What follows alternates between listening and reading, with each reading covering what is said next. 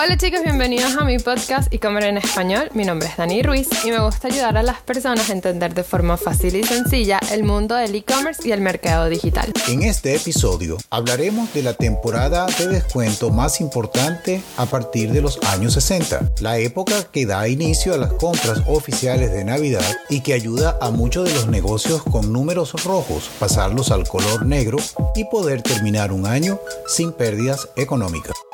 La semana pasada fue el Black Friday y el Cyber Monday en los Estados Unidos y a otros países que están ligados a estas promociones. Desde que vivo en este país, o sea, en los Estados Unidos, y le he puesto la lupa a estas festividades, por llamarlas de alguna manera, me he dado cuenta de que estas dos fechas ya no se basan netamente en las ventas y en los descuentos. El Black Friday, como ya todos saben, comenzó en los años 60 en la ciudad de Filadelfia, luego de la publicación del boletín donde se alertaba del caos que se estaba generando en las calles de la ciudad debido a las rebajas que se dieron el día posterior a Acción de Gracia. Luego de esto se fue extendiendo por todo el país el día de estas ofertas desde el año 1975. Pasado el tiempo, por cultura popular, se definió el término de Black Friday como la oportunidad de pasar las cuentas de los comercios que estaban en números rojos a números negros gracias a un solo día. Pasados los años y con el auge del Internet, se creó el Cyber Monday, que viene siendo la misma dinámica de descuento pero en un formato online. La realidad es que Black Friday no es oficialmente un día festivo, pero como está cerca del Día de Acción de Gracias, se asume que es así. Por otra parte, como a muchas personas se le da el viernes libre, se asume el hecho de que las ventas se incrementan por el número total de potenciales compradores. Hay una afirmación que señala que desde el año 2005 habitualmente han sido los días de mayor movimiento comercial de todo el año. Vamos a analizar los siguientes marketplaces durante el pasado fin de semana de descuento del año 2020. Comencemos con Amazon. Esta plataforma llenó su página principal con ofertas, sobre todo en el Cyber Monday. Lo que más me llamó la atención y que esta empresa está llevando a cabo desde ya hace un par de años es que los descuentos vienen con contenido, con videos de youtubers, comerciales tipo Has You Seen on TV, videos con reviews de los productos. Además, en esta ocasión agregaron cupones de descuentos que comenzaban luego del fin de semana de descuentos y tenían una duración entre 5 a 7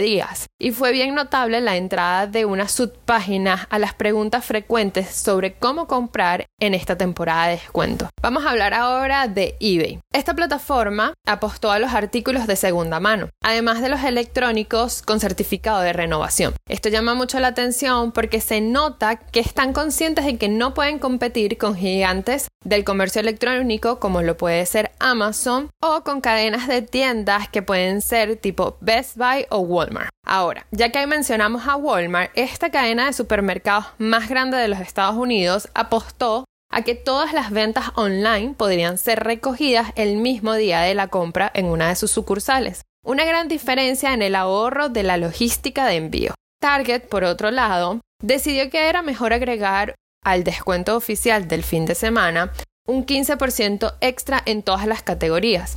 Para mí, un poco básico desde este punto de vista si comparamos con las otras tiendas. Por último, les voy a hablar de Etsy, mi marketplace favorito. Esta empresa solo estaba dando un 60% de descuento en los artículos. Además de que según tus búsquedas previas te mostraba una lista personalizada de los artículos en descuento. Pero no a todos les gusta el Black Friday y el Cyber Monday. Por ello hay críticas muy fuertes. Estos dos días donde se supone conseguiremos las mejores ofertas han sido acusados por los consumidores y los defensores de los consumidores de fomentar un estilo de vida consumista basado en el endeudamiento y las compras impulsivas pues no por nada son los mejores ejemplos en las promociones que crean la necesidad de obtener un producto en específico porque puede que no consigas una mejor oferta. Otras de las acusaciones que reciben estos días es que los comercios son acusados de inflar los precios días antes para luego bajarlos durante el Black Friday y el Cyber Monday. De esta manera no son descuentos reales o son muchos menores a lo anunciado y se puede tomar como una forma de publicidad engañosa. Los ambientalistas también también se quejan de estas fechas. Las críticas vienen por la cantidad de residuos que se generan en paquetes, embalajes y demás envoltorios, así como la contaminación que se puede producir por los coches en el transporte de los mismos. En fin,